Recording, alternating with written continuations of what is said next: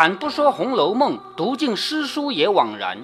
欢迎走进猫哥祥说《红楼梦》，我们一起品味中国古典小说的巅峰之作。好，我们继续读《红楼梦》啊，读到现在为止，告诉你一个好消息，丧事终于结束了。我们读了这么多，是不是啊？从这儿开始啊，一共十五集，我们读了整整十五集，读这个丧事的过程，是不是啊？很详细，很详细。好，现在终于不要讲丧事了啊。这一天正是贾政的寿辰，贾政的过生日了。那过生日家里肯定是要吹吹打打热闹的，是不是啊？前面已经详写了一个人的生日，谁的？贾静。哎，对，贾静。这一天是贾政的生日，他不太可能再去详写了，怎么怎么办是我请多少？自备的人对对，要要请多少客人吃饭啊？要请多少乐队啊？这些都不会再去写了，对不对啊？他只说宁荣二处人丁齐集庆贺，热闹非常。好，两句话就结束了。因为前面同样的级别的人过生日写过了嘛，对不对？这里就没有必要写，只说了两句话，说宁荣二处人丁齐集庆贺，热闹非常，就 OK 了。忽然，你看啊，就转折了，写别的了啊。忽然有门吏忙忙的跑进来。什么叫门吏呢？就是门卫。你去一个大的公司、大的厂，到了门口，有人拦着，干什么的？找谁呀？那就是门卫，对不对？那古代也有门卫的呀。到了门口，你有人问你，你找谁呀？然后你说我要找谁谁谁，那就赶紧进去通报一声，就是这个门卫要跑到里面去告诉里面人说有谁谁谁来了，是吧？说忽然有门吏忙忙进来，就是很急忙的跑进来，到席前报说有六宫都太监夏老爷来降旨。好，原来是皇宫里的一个太监是都太监，什么叫都太监啊？太监总管。其实这也是作者虚构的啊，从来就没有过太监总管这个官职啊。都太监夏老爷，这个人姓夏，谐音就是吓唬你的吓。因为这个人来的话，让所有人都吓了一跳嘛。说六宫都太监夏老爷来降旨，所谓降旨就是有皇帝的话要传达，是不是？唬得贾赦、贾政等一干人不知道是什么消息，连忙指了戏文，就是他们不是过生日吗？不是有人在唱戏吗？连忙说不要唱了，不能唱了。为什么？皇帝有旨意送过来的时候，你根本就不知道是什么事儿，说不定是一件大好事，说升你的官，给你赏银；说不定是一个很坏的事儿，比如说把你的官职给革了，把家给抄了，全家杀了，都有可能，是不是啊？谁知道皇帝今天是什么心情啊？所以赶紧指了戏文，就是不要唱戏了，撤去酒席，就是咱们酒都不喝了，饭也别吃了，全部撤掉。然后干嘛呢？摆了香案，起中门跪阶。摆香案就是这个案摆出来，上面点个香炉。因为皇帝虽然皇帝自己没来，但是太监来传旨啊，要用皇帝的级别来接，因为他是代表皇帝的，对不对啊？好，摆香案，然后开中门，最中间的那个门要打开了吧？跪接就跪下来接他进来，因为这是皇帝，代表皇帝啊。早见六宫都太监夏守忠，这个夏太监姓夏，叫夏守忠，乘马而至，前后左右又许多内奸跟从，也就是说，太监虽然是整个名字有没有呃谐音？没有，前后左右有许多内奸跟从，什么意思呢？太监虽然说是仆人，伺候皇帝的仆人，但是他自己也有他的仆人。你别忘了，像周瑞家的家里还有个丫鬟呢，是不是？对不对？周瑞家的明明自己是个仆人，但他还有丫鬟，就是他属于那种中间级别的人嘛。这个夏太监来了，周围有许多内奸跟从，有人跟着他。那下手中也并不曾负造捧敕，什么意思呢？一般的太监来是这样的，拿出一个卷在一起的东西，一打开来是这么大的一张用黄颜色的布做的东西，黄色只有皇帝可以用，一般的人不能用黄色，知道吗？好，这个布呢上面还绣着龙，很这个威严，还绣着东西，但是这一面是可以写字的。这个字用毛笔写，写在布上面，不写在纸上面的，因为布比纸要更珍贵一点嘛。好，打开了就说“奉天承运，皇帝诏曰”啊，你看电视看多了，一定会听到这八句话，其实都是错的。为什么错的呢？啊，这这八个字啊，不是这八句话啊，这八个字明明在历史上是从明朝才开始有的，但是你去看电视，不管是哪个朝代，他都这么说“奉天承运，皇帝诏曰”。那明朝到现在才六百多年，对不对？那前面的它不是这些字啊。可是拍电视的人他没办法，你让他说什么，他也不知道是不是啊？所以就这么说了，是不是也不知道是什么？哎，对，这是第一个错误啊。第二个错误，就算你拍的是明朝和清朝的事儿，你也不能这么读，应该读成什么？应该读成“奉天承运皇帝诏曰”，前面六个字连起来，奉天承运皇帝。这个皇帝不是我自己说我是皇帝，是老天让我当皇帝的，所以我是奉天，对不对？运了什么？我的运气好，正好这个天老天的时运给了我，是吗？所以我是奉天承运皇帝。诏就是皇帝说的话，约就是说为什么呃挺多的地方还有错误？奉天承运，皇帝诏曰，这样读肯定是错的。这我我们读语文读多了，学古文什么学多了都知道啊。但是现在没有办法，因为现在所有电视都这么拍。如果假如你做导演啊，你去导一个电视电影，完全按照历史来，反而老百姓不爱看了，因为他看习惯了错的了，你知道吗？所以我们现在看的很多啊。那这个夏太监来呢，他没有拿这个东西，他空口来的，说说的。那这个叫什么？这个叫皇帝的口谕。皇帝说：“你去跟谁谁谁说什么什么事，说好了就来了。”那这就叫口谕。口谕就是用嘴说的，没有写下来。口谕跟那个圣旨相比呢，没那么正式，对吧？好，这个人没有拿任何东西就来了，至檐前下马，屋檐前面就下马来，满面笑容。你看，满面笑容说明不是什么坏事，对不对？走到厅上，南面而立。好，到了他家里以后，太监朝南，因为他代表的是皇帝，是吗？虽然太监平常是个小人物，但今天他就是皇帝的身份，明白吗？他来就是坐北朝南，所以他面南而立，就站着朝南站着，口内说特旨，立刻宣贾政入朝，在临近殿必见。什么意思呢？特旨就是皇帝特别下了一个旨意，叫特旨，立即好，很快啊，现在就要立即宣谁呢？宣贾政入朝，到皇宫里去，叫入朝，在哪一个地方呢？在临近殿。干嘛呢？必见，必见就是见皇帝，必是台阶。古代这个尊卑有别，你见皇帝不可能说跑到面前，哎，来握个手啊，不可能啊，没那么近。一般来说是跪在台阶外面就要跪下来磕头。像我们现在清宫戏就是紫禁城，虽然你去过紫禁城，但是你没有能够到那个里面去，就是真正皇帝办公的那个厅也没能进去，只能看看，是不是啊？那那里面皇帝坐的地方比。百官站的地方还要高出这么多来，是有几层台阶的。咱从影视剧里可以看到啊。那皇帝坐在那个上面，百官你再大的权力，再皇帝再欣赏你，你不能到那上面去，只能在下面跪，知道吧？所以在这个叫必见，在台阶下面跪着见他。说完也不急吃茶，便乘马去了。你看，就说这么一句话就走了，茶也不喝。贾赦等不知是何兆头，连忙更衣入朝。就是见皇帝，当然要穿那些正式的衣服了，是不是啊？赶紧更衣，就进入皇宫去了。贾母等何家人等心中皆惶惶不定，因为皇帝把你叫过去，谁知道是好事还是坏事啊？我刚才说了，如果好起来，就是说我封你一个大官，给你多少银子，或者说封一块土地给你都有可能。但是如果不好起来，杀了头也有可能，是吗？所以被皇帝叫了去，不一定是什么好事。所以在家等等的心里惶惶不定，不住的使人飞马来往报信。就是赶紧派人，你到那边去打听，打听到什么消息，赶紧回来告诉我，然后再去打听，然后再回来告诉我。不停的有人跑来跑去，飞马就是骑那个很快的马啊，来往报信。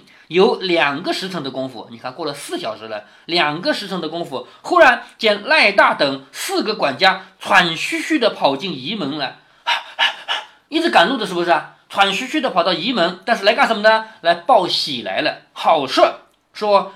奉老爷命，速请老太太带领太太等进朝谢恩。现在又要请谁去了？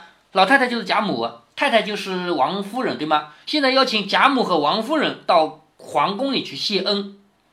那时贾母心神不定，就是不知道发生了什么事儿，在大堂下伫立，就是站在那个大堂的下面。那邢夫人、王夫人、尤氏、李纨、凤姐、迎春姊妹以及薛姨妈等都在一起。听得如此信息，贾母便唤赖大的进来问：“究竟是什么事啊？你别吓着我，是不是啊？究竟是什么事？你告诉我。”赖大说：“小的只在临近门外伺候。”也就是说，贾政不是被宣到里面去见皇帝了吗？赖大怎么弄也不可能进去啊，是不是啊？他哪有资格进去啊？他就在门外面等着，里头的信息一概不知道。后来呢，还是夏太监出来道喜，就是依然是前面那个太监啊，到临近殿的外面来道喜，说什么？说咱们家的大小姐晋封为凤藻宫尚书，封官了，而且加封贤德妃，封妃了。封官和封妃是两码事情，封官就是让你当个官，女的也有当官的啊，就女官，有些官就是女人当的啊。好，封她为一个什么凤藻宫尚书，另外封妃子，就是成了皇帝的女人了，是不是啊？封她为贤德妃。后来老爷出来也是这样吩咐小的，就是夏太监先跟我说了是这么个好事。后来呢，老爷就是指贾政，贾政出来也是这样对我说的。如今老爷又往东宫去了，好，也就是说贾政现在不能回来，赶紧往另外一个宫去贺去去感谢。为什么要到东宫去感谢呢？在这个小说里面。有一个太上皇，我们中国历史上的确有太上皇，不多啊，因为皇帝不都是死了以后才传给儿子的吗？嗯，是不是哪来的太上皇？是不是？但是也有少数太上皇，这么多少数几个太上皇里面，绝大多数都是因为什么？是儿子夺了权以后不还给老爸，而且这个老爸能活着就不错了。因为一个儿子一旦通过某种方式夺了权，当了皇帝以后，这个老爸是他最大的威胁。也就是说。从正统的，我们中国人一向都讲孝顺，对不对？如果要讲孝顺的话，他应该把皇位还给老爸，对不对？可是他又不愿意还，不愿意还的话，底下就有人做文章，你不孝，对不对？就有人说皇帝不孝，老爸还在呢，你怎么能自己当皇帝，不让老爸当皇帝呢？所以就有人做文章。那么做文章做的极端一点呢，就会亲自带着兵去把他的老爸给捧出来当皇帝，把这个儿子给杀了。所以。就算你儿子和老爸之间没有矛盾，下面人也会制造矛盾，因为他要立功，他一旦立功了的话，那不就是他是这个功臣嘛，对吗？这种事情在明朝就有一个先例，明朝有一个皇帝，他被北方的蒙古族给抓了去，皇帝被抓走了吗？没戏了吗？那那儿子就当皇帝了，是不是啊？可是后来他回来了，他被救回来，救回来以后，你说儿子当了皇帝还会再让你当皇帝吗？不让了嘛？不让那怎么办？他就被软禁起来，他必须看起来。如果让他在外面跑的话，对不起，很危险，因为他很有可能外面还会召集到兵马来打这个儿子，是不是啊？所以这个儿子现在当皇帝就必须把老八给看起来，不许动。你给我好好在这享福，你要吃的有吃的，要喝的有喝的，但是你就不能自由。但是恰恰就有几个人是挖空心思想要自己想要飞黄腾达，他干嘛呢？他去把那个老皇帝啊。被软禁起来的人啊，请出来当皇帝，自己动手把这个皇位帮他搬过来。那一旦搬过来的话，如果失败，他也是死无全尸，肯定必死无疑。但如果胜了呢？如果胜了，他就是第一功臣，对不对？嗯，就有人愿意这么赌啊，是不是啊？所以中国历史上，如果说有太上皇的话，绝大多数太上皇就是被软禁的，没有什么好结果。但是唯独清朝的乾隆，他这个太上皇当的很舒服，为什么呢？他是因为年纪实在是活得长，在中国皇帝里面啊，活的是最长的了。他活了八十多岁，他当了六十年皇帝以后，他说我不想当了，因为我的爷爷康熙也只当了六十年皇帝。他的爷爷是当六十年皇帝以后死掉的嘛？可他还没死，他说我不能超过我爷爷，我当六十年我当够了，我不当了，我让给儿子吧。所以他是很平稳的过渡给儿子，而且儿子也不敢拿他怎么样，因为他不是儿子，不可能镇得住这个老爸，是不是啊？所以为什么镇不住？是我让给你的，你以为我会把所有权都让给你啊？我身边没有人了，我身边没有那个有军权的人了。你要真的敢乱动的话，我马上杀了你都有可能，是不是啊？这不是你抢过去的，是我让给你的，这不一样了，懂吧？所以中国历史上唯独有一个太上皇过得不错，就是乾隆。但是《红楼梦》写的太上皇是不是乾隆呢？绝对不是，因为乾隆当太上皇，《红楼梦》作者已经死了好多年了。知道吗？《红楼梦》的作者曹雪芹不可能知道，在他死了以后会出现一个太上皇，是吗？所以他写的一定不是乾隆。但是在他以前也有过太上皇了。所以这里我们回到小说里来啊，说贾政这个老爷又往东宫去谢恩了。为什么要到东宫去谢恩呢？因为在皇宫里有两个老大，一个是皇帝，一个是太上皇。现在谢完皇帝，要要去谢太上皇。贾母听了，方心神安定，就是终于，哎呀，舒了一口气了。看来不是什么坏事啊，是好事嘛，是不是啊？不免又都喜气洋洋。好，在电视连续剧里面啊，拍的非常到位，那么多人急得不得了，就是紧张，一脸的紧张，然后一下子，哎，全部就软下来了，就是知道，不管是多大的好事，至少不是坏事嘛，是不是？所有人都放松了啊，这个画面就拍出来了。好，于是都按品大装起来。什么叫大装？就是开始装扮。你要知道，古代的那些东西全戴在头上，都好好几斤重的，是不是？很重的，平常是不戴的啊。但是这个时候必须戴，因为他要进宫见皇帝去，那怎么可以不戴呢？是吗？所以按品，不同的人的级别不一样，按品就是按级别，按级别开始装扮起来。贾母带领邢夫人、王夫人、尤氏，好，一共四个人，共四乘大轿入朝，其他人是没资格去的。贾母为什么去呢？是元妃的亲奶奶，对不对？王夫人呢是元妃的亲妈妈，这两个人肯定是最有资格的，是不是啊？那邢夫人呢是伯母，尤氏呢等于是她的妯娌啊，不叫妯娌了，尤氏是她的嫂嫂，是吗？好，一共四个人，四乘大轿入朝。贾赦、贾珍也换了朝服，带领贾蓉、贾强侍奉贾母的大轿。也就是说，虽然贾赦、贾珍、贾蓉、贾强是没有资格去见的，但是至少要护送贾母过去吧。这么一个老太太，万一出了事儿，是不是啊？所以这护着她的大轿前往。于是宁荣两处上下里外莫不欣然踊跃。好，大家都会高兴的跳起来了。这么大的一个喜事嘛，个个面上皆有得意之状，每个人脸上都喜气洋洋的嘛，言笑鼎沸不绝。也就是。大家都开始说话，大声也互相祝贺了。好，我们看到这个《红楼梦》的结构，前面那么大的丧事写了那么多，后来一下子就转为写一个很大的喜事，对不对？那你别忘了，秦可卿临死的最后一件事是干什么的？是托梦，对吗？他托梦给王熙凤，不是说的吗？马上我们家有一件很大的喜事了。王熙凤还问他究竟是什么喜事啊？他说天机不可泄露，就指的这个事儿。贾元春。被封为凤藻宫尚书，同时封为贤德妃以后要回来，他回来省亲。所谓省亲就是看望家人啊。他回来省亲就引起贾府里一大堆事情，比如说要造一个园林，造一个新的园林来接他，然后造完了以后，还有一个整个回来省亲的过程，写的非常的豪华繁华。这就是贾府走到鼎盛的一个状态，就是家里叫烈火烹油。拿个大锅烧烧肉吃，就烈火烹油嘛。就是他们家里富贵到极点，就是在下面这几回。因为贾元春既被封了官儿，被封了妃，而且还能回来省亲，他们家就要走向他们家族的极点。但是走到这个极点以后，要干什么呢？肯定是下降了。因为秦可卿在梦里说的呀：“月满则亏，水满则溢呀，是不是？”月亮等到它最圆的那一天，第二天肯定没有它圆了，肯定要变小了吗？水倒满了以后，你还倒吗？肯定翻出来了吗？对不对？他们家从下面这几回元妃省亲结束以后，他们家就要走下坡路了，从此以后就一天比一天差了。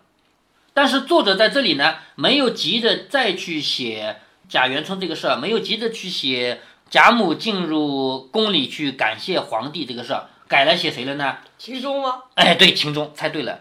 要写秦钟，他的结局还没写呢，是不是？但是在这里面也没有一口气把秦钟的结局写完啊，也要分几段。在这几段里面怎么写的呢？一会儿写写贾元春的事儿，一会儿写秦秦钟的事儿，作者有意的在把富贵到极点的人写一段，再把把一个生命走向尽头的人写一段，然后再把富贵到极点的人写一段，再把走到尽头的人写一段。但是这个这样每个就来一段，那到时候啊，说不定就忘了啊，这个。另外一件事到他哪个程度了？不会的，作者他自己批阅十载的，怎么可能这点小错误改不改不过来呢？是吗？什么小错误？就是如果你说写着写着忘哦，你说读者忘了是吗？对。那读者会忘，那就多读几遍好了。我以为你说的是作者会忘呢。作者为什么要这样写呢？把这个富贵到极点的人写一段，再把这个生命走到头的人写一段，再写一段，再写一段，为什么这么写呢？就是要加强对比啊！只有这样你才有对比啊，是吗？